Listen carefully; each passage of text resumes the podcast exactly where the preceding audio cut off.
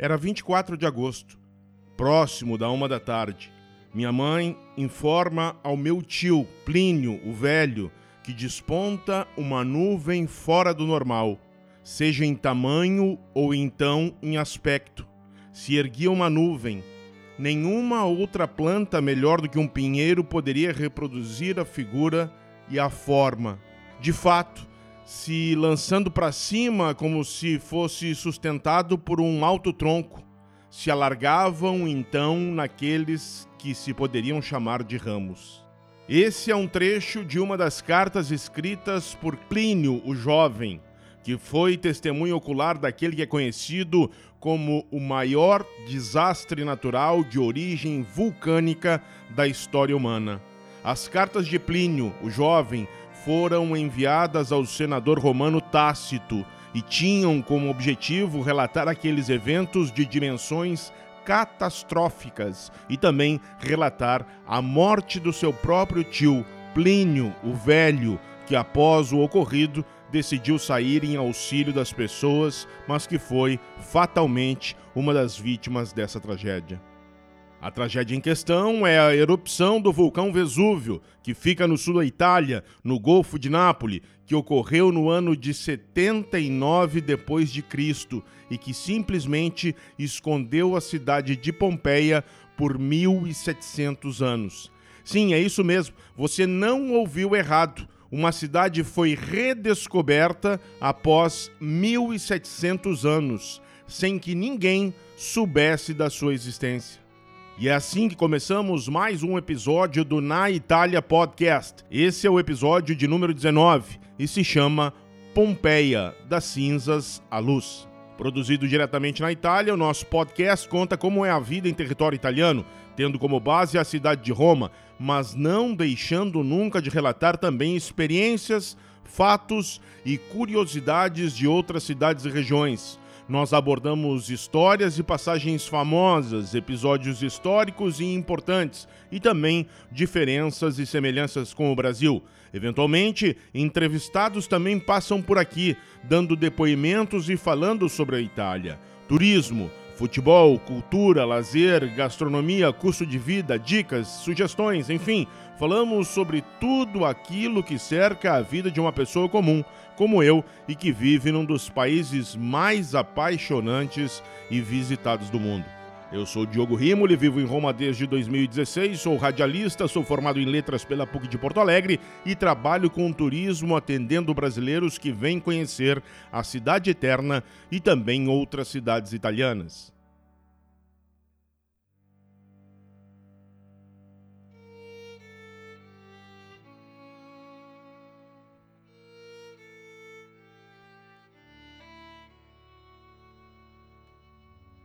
Para efeito de contextualização, antes de mais nada, é importante ressaltar que os fatos que envolvem a erupção do Vesúvio, que atingem principalmente a cidade de Pompeia, ocorrem no início do Império Romano, que é o período histórico que começa no ano 27 a.C.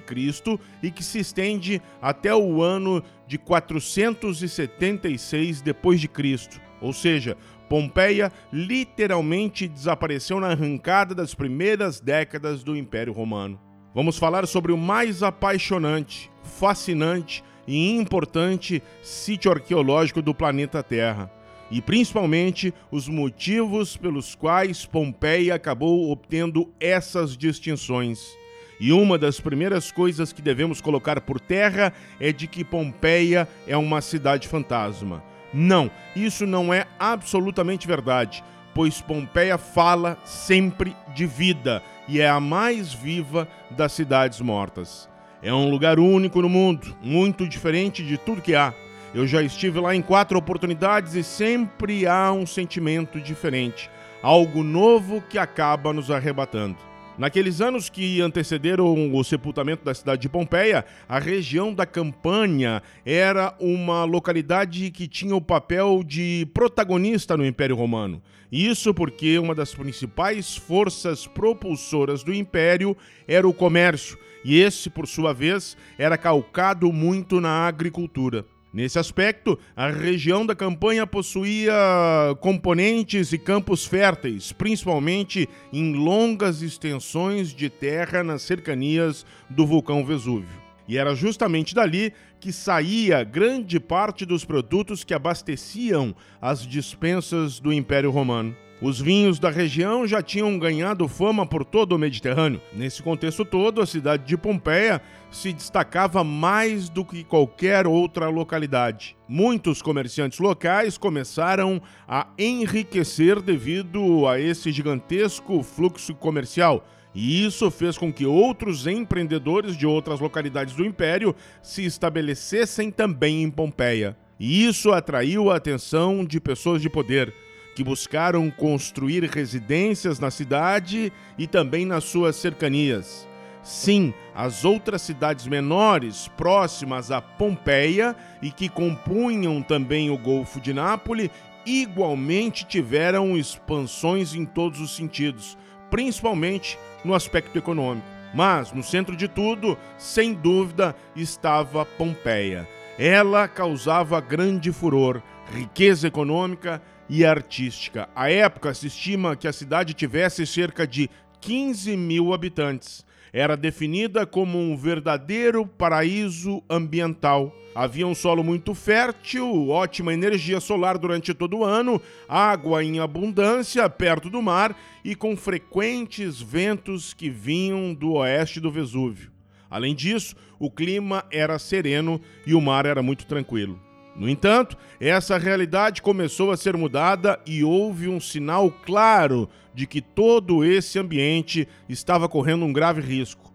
Já no ano de 79 depois de Cristo, Pompeia e algumas das cidades que faziam parte do Golfo de Nápoles, principalmente aquelas próximas do Vesúvio, estavam sendo atingidas por fortes tremores de terra. Antes de avançarmos, é importante destacar que o vulcão Vesúvio, à época, era conhecido e chamado tão simplesmente de Monte Vesúvio. Isso porque ninguém sabia do fato de que se tratasse de um vulcão. Não havia nenhum histórico e registro de estudos e relatos do que era um vulcão e tampouco sobre suas erupções visto que essas podem ter espaço temporal de centenas de anos.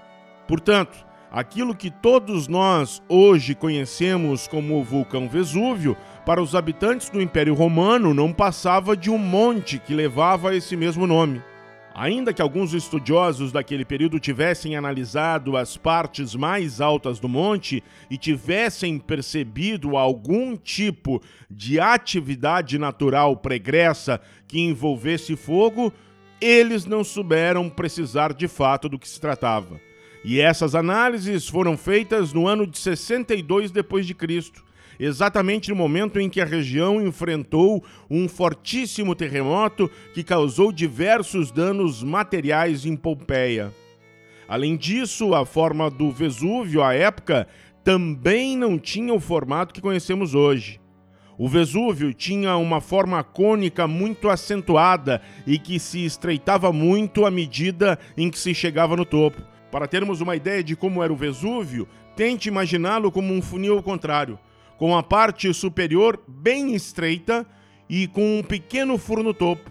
Era isso que todos enxergavam à época, bem diferente daquele que conhecemos hoje, que tem talvez cerca de 60% da altura e conta com uma cratera gigante no topo.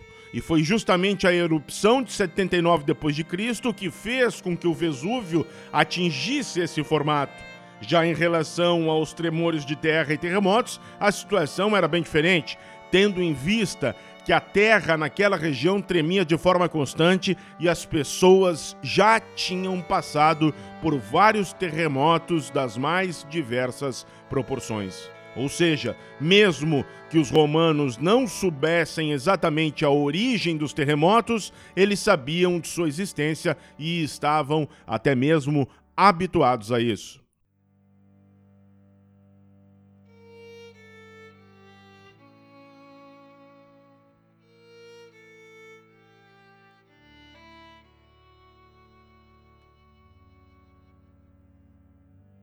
Um dos grandes sinais de que algo de grandes proporções estava para acontecer em Pompeia foi a falta de água. A cidade, que era constantemente abastecida através de um aqueduto, enfrentava a privação de água.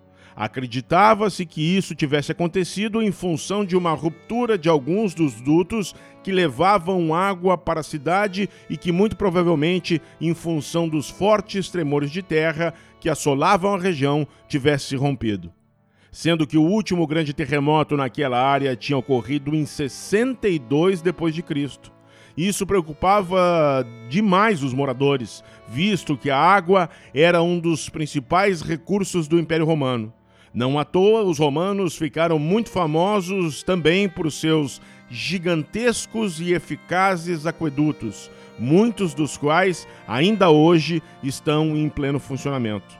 Além desse fato, outro chamava a atenção dos moradores de Pompeia: o vapor de altíssimas temperaturas que saía por algumas partes próximas à base do Monte Vesúvio. Porém, o fato era tão somente um Ninguém sabia exatamente que aquele belo monte, que aquela bela montanha aparentemente amiga, de vegetação vasta e muito fértil, era, na verdade, um vulcão assassino. Hoje se sabe, através de todos os estudos e também da redescoberta de Pompeia, que o forte terremoto de 62 depois de Cristo foi o início do despertar das atividades do Vesúvio.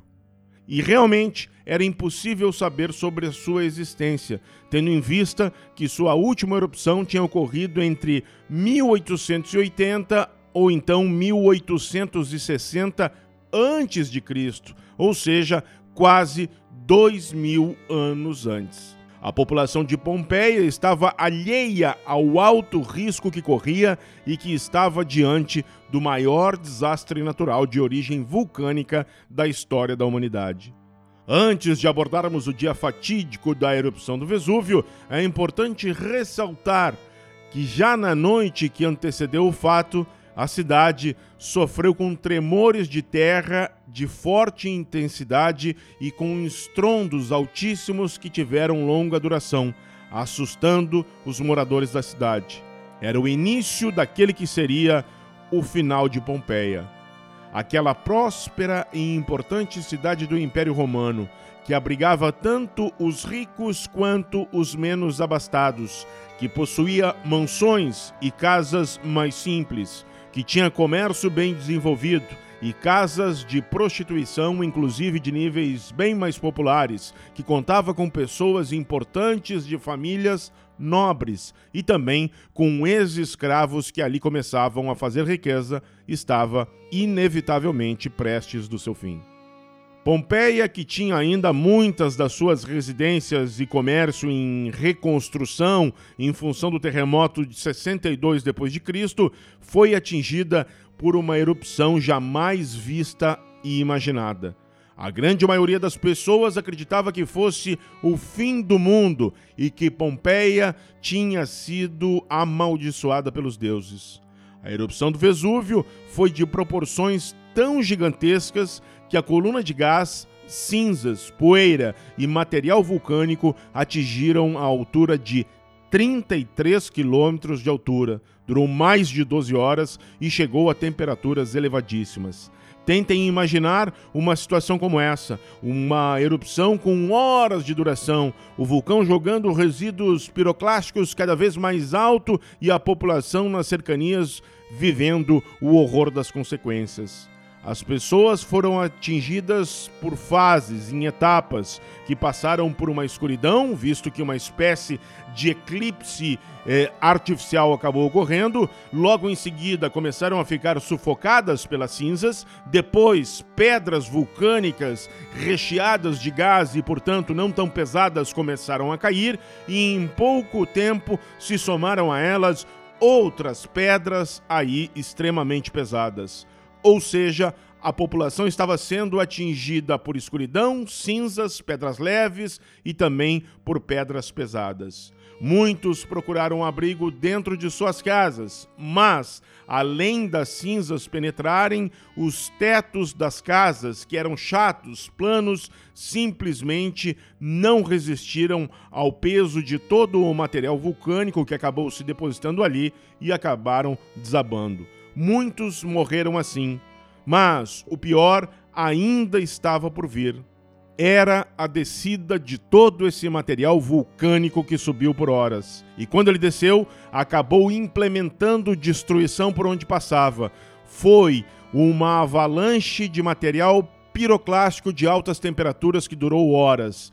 Estudos apontam que essa avalanche atingiu mais de 100 km por hora. As pessoas morreram de diversas maneiras: traumas, desabamentos, intoxicação, soterramento e também por queimaduras. Pompeia não foi a única cidade a ser atingida, mas foi a que mais sofreu com a fúria do Vesúvio, muito em função dos ventos que levaram toda essa onda de destruição para a cidade. A cidade de Herculano também foi soterrada, mas como era uma cidade bem menor em relação a Pompeia, os danos foram também em menor proporção. Estábia e Oplontes igualmente foram atingidas pela erupção de 79 depois de Cristo.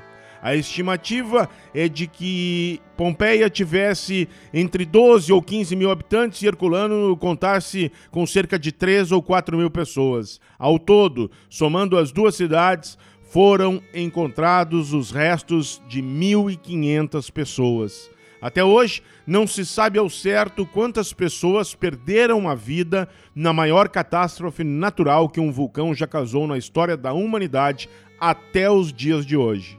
Os estudos científicos da nossa era afirmam que a cidade de Pompeia, depois dessa erupção do Vesúvio, foi soterrada por um grosso e espesso cobertor de material vulcânico que varia entre 7 e 10 metros de altura. Já na cidade de Herculano, em algumas partes, essa camada chegou a atingir mais de 20 metros de altura. A notícia logo se espalhou por toda a região e não demorou para que chegasse a Roma. Era natural, pois tinha sido um episódio de dimensões jamais vista. Além disso, visualmente, a erupção do Vesúvio foi vista a dezenas e dezenas de quilômetros de distância e suas cinzas chegaram até mesmo a Suécia. Autoridades foram mobilizadas e há informações de que até o imperador Tito teria ido ao local. A decisão foi unânime e Pompeia foi deixada para trás e o mesmo destino teve Herculano. Ninguém quis tentar algum tipo de escavação e a área foi deixada de lado. A história e a lembrança de Pompeia se perderam ao longo dos tempos. Muitas pessoas desconhecem a existência da cidade de Pompeia. Outras tantas já ouviram falar algo sobre a sua história. Há também uma boa parte de pessoas que sabem um pouco mais a fundo sobre o que aconteceu ao longo da história com Pompeia. Talvez seja uma das passagens mais impressionantes e importantes da nossa civilização, pois de uma cidade evoluída, de forte comércio e com ambiente altamente aprazível, Pompeia passou ao total desaparecimento e esquecimento por 1700 anos. A cidade, durante todo esse período, permaneceu soterrada pelo material vulcânico da erupção de 79 d.C. e, quando foi redescoberta, somente no século XVIII estava exatamente como tinha ficado após o seu desaparecimento. A redescoberta de Pompeia e também da cidade de Herculano foram fundamentais para que hoje saibamos com muita precisão o funcionamento da vida e da sociedade da época do Império Romano. E tal fato há uma importância histórica imensurável.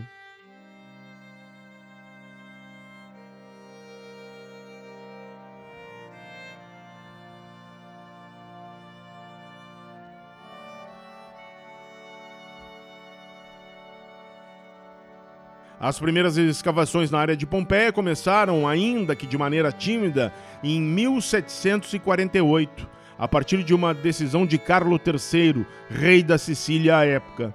como já tinham encontrado evidências materiais em escavações feitas nas cercanias de Herculano, decidiram então fazer escavações semelhantes na área que eles acreditavam ser Pompeia, soterrada.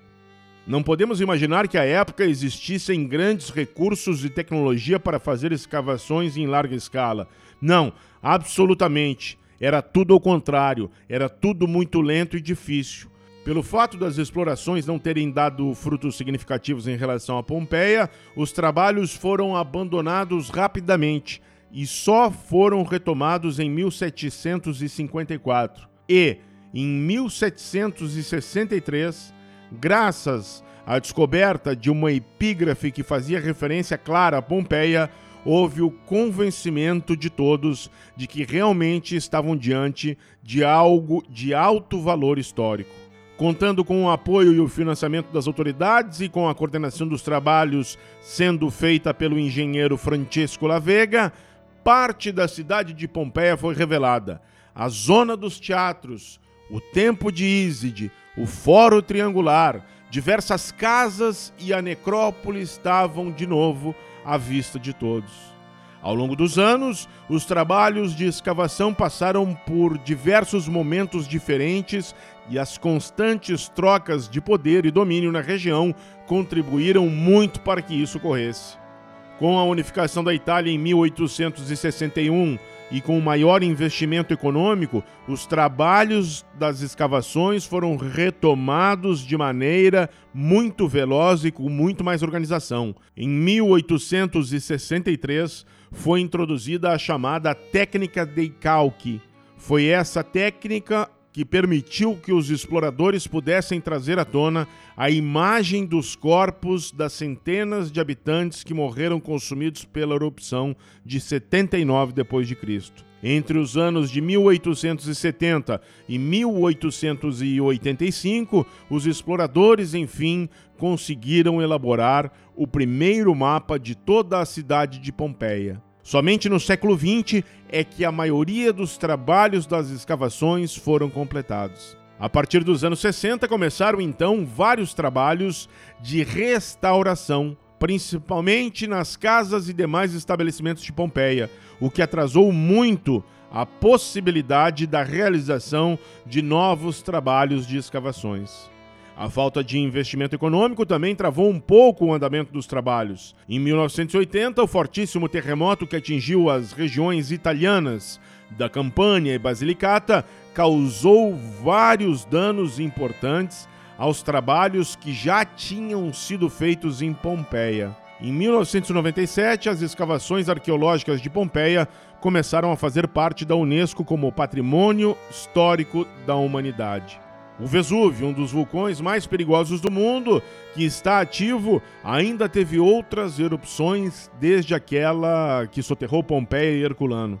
As que merecem referência ocorreram em 1036, 1500, 1631, 1861, 1906 e, enfim, em 1944. Nenhuma delas sequer chegou perto do maior desastre natural de origem vulcânica que a história do homem já viu até os dias de hoje e que escondeu a cidade de Pompeia por 1700 anos. Pompeia vai continuar trazendo novas descobertas à nossa civilização, pois os trabalhos de escavações seguem sendo feitos até hoje. Há cerca de três anos, por exemplo, foi analisado o conteúdo de um jarro que tinha sido encontrado anos antes. Depois de inúmeros testes e pesquisas, se concluiu que o conteúdo do jarro era azeite de oliva petrificado. Essa descoberta fez com que esse fosse o registro mais remoto, real e concreto da utilização de azeite de oliva pelo homem.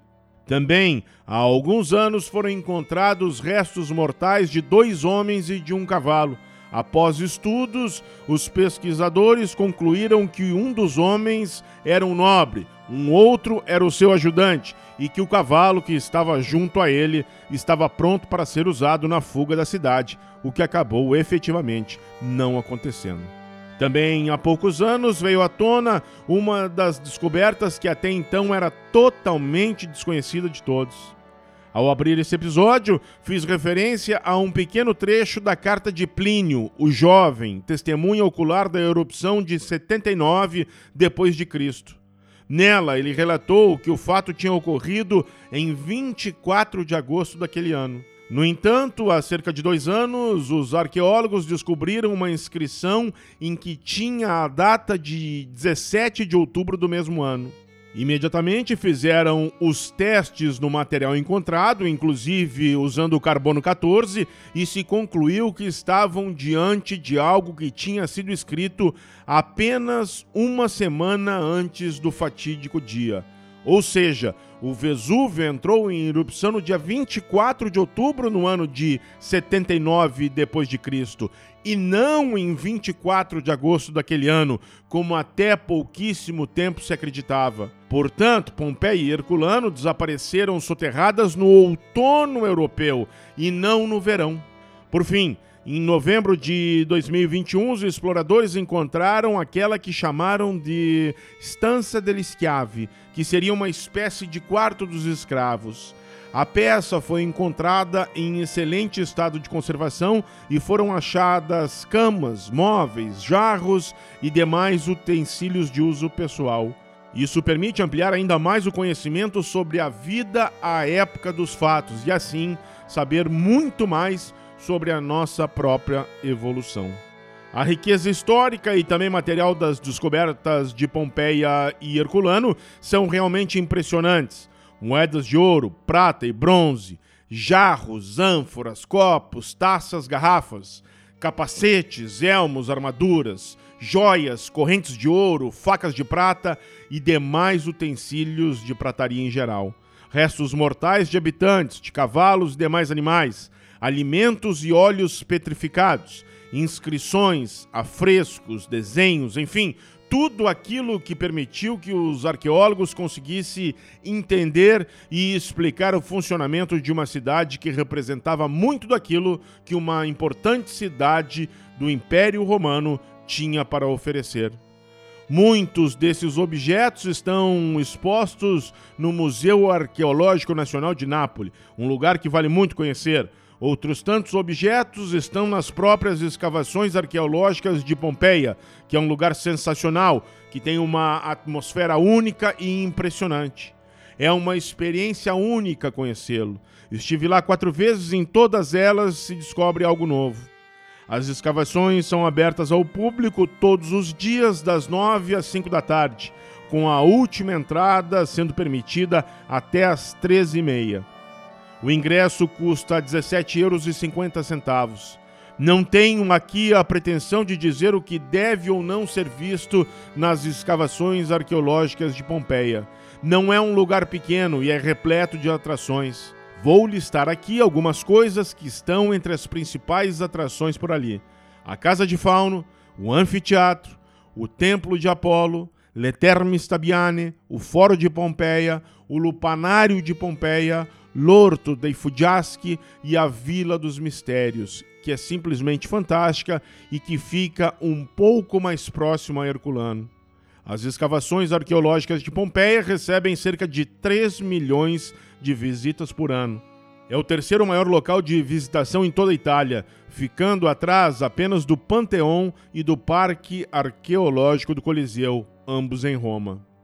Em 1769, portanto, no século XVIII, depois de fazer uma visita a Pompeia, que tinha sido redescoberta há poucos anos, o compositor austríaco Wolfgang Amadeus Mozart ficou extasiado com a beleza do templo de Iside. E foi então que surgiu uma das suas maiores composições, a Flauta Mágica. Ele nunca escondeu de ninguém o grande impacto que Pompeia teve na sua vida, seja em âmbito pessoal ou profissional. Em 1971, a banda britânica Pink Floyd realizou um show sem público no Anfiteatro de Pompeia, que foi filmado e transformado no filme documentário que leva o título Pink Floyd ao vivo em Pompeia. Quem visita a cidade e vai conhecer o anfiteatro será brindado nos arredores que dão acesso à arena do local com fotos justamente dessa histórica passagem do Pink Floyd em Pompeia. A história de Pompeia é uma das mais incríveis da nossa civilização. Uma cidade rica e próspera, frequentada pela aristocracia, por comerciantes, por ex-escravos que prosperavam, por prostitutas, enfim, exatamente por aqueles que compunham o Império Romano à época e que foi, do dia para a noite, soterrada, sepultada e deixada à sua própria sorte e esquecimento. Mas, 1700 anos depois, ela ressurgiu sem que tivesse sofrido a ação do tempo, das centenas de anos, e trouxe para nós respostas que dificilmente teríamos não fosse a sua própria descoberta. Chegamos ao fim desse episódio do Na Itália Podcast. Espero que você tenha gostado, pois nossa intenção é levar o conhecimento do público brasileiro às mais diversas faces da vida de quem vive num país como a Itália. É crucial para nós que você nos siga no Spotify, já que isso impulsiona demais o nosso trabalho. Compartilhe nas suas redes sociais Envie o link para amigos, conhecidos, pois é muito importante, fundamental, eu diria, para que a gente consiga manter sempre ativo esse canal, esse trabalho. Siga a gente também no Instagram, arroba na Itália Podcast, pois após a publicação de cada episódio no Spotify, nós fazemos uma postagem extra no Instagram com fotos e destaques de todas as histórias contadas em nosso podcast. É um material bem rico e informativo que ilustra ainda mais cada episódio. Clique no nosso link na bio do Instagram, entre em contato conosco e dê sua sugestão. Abraços e até o próximo episódio. Tchau, tchau!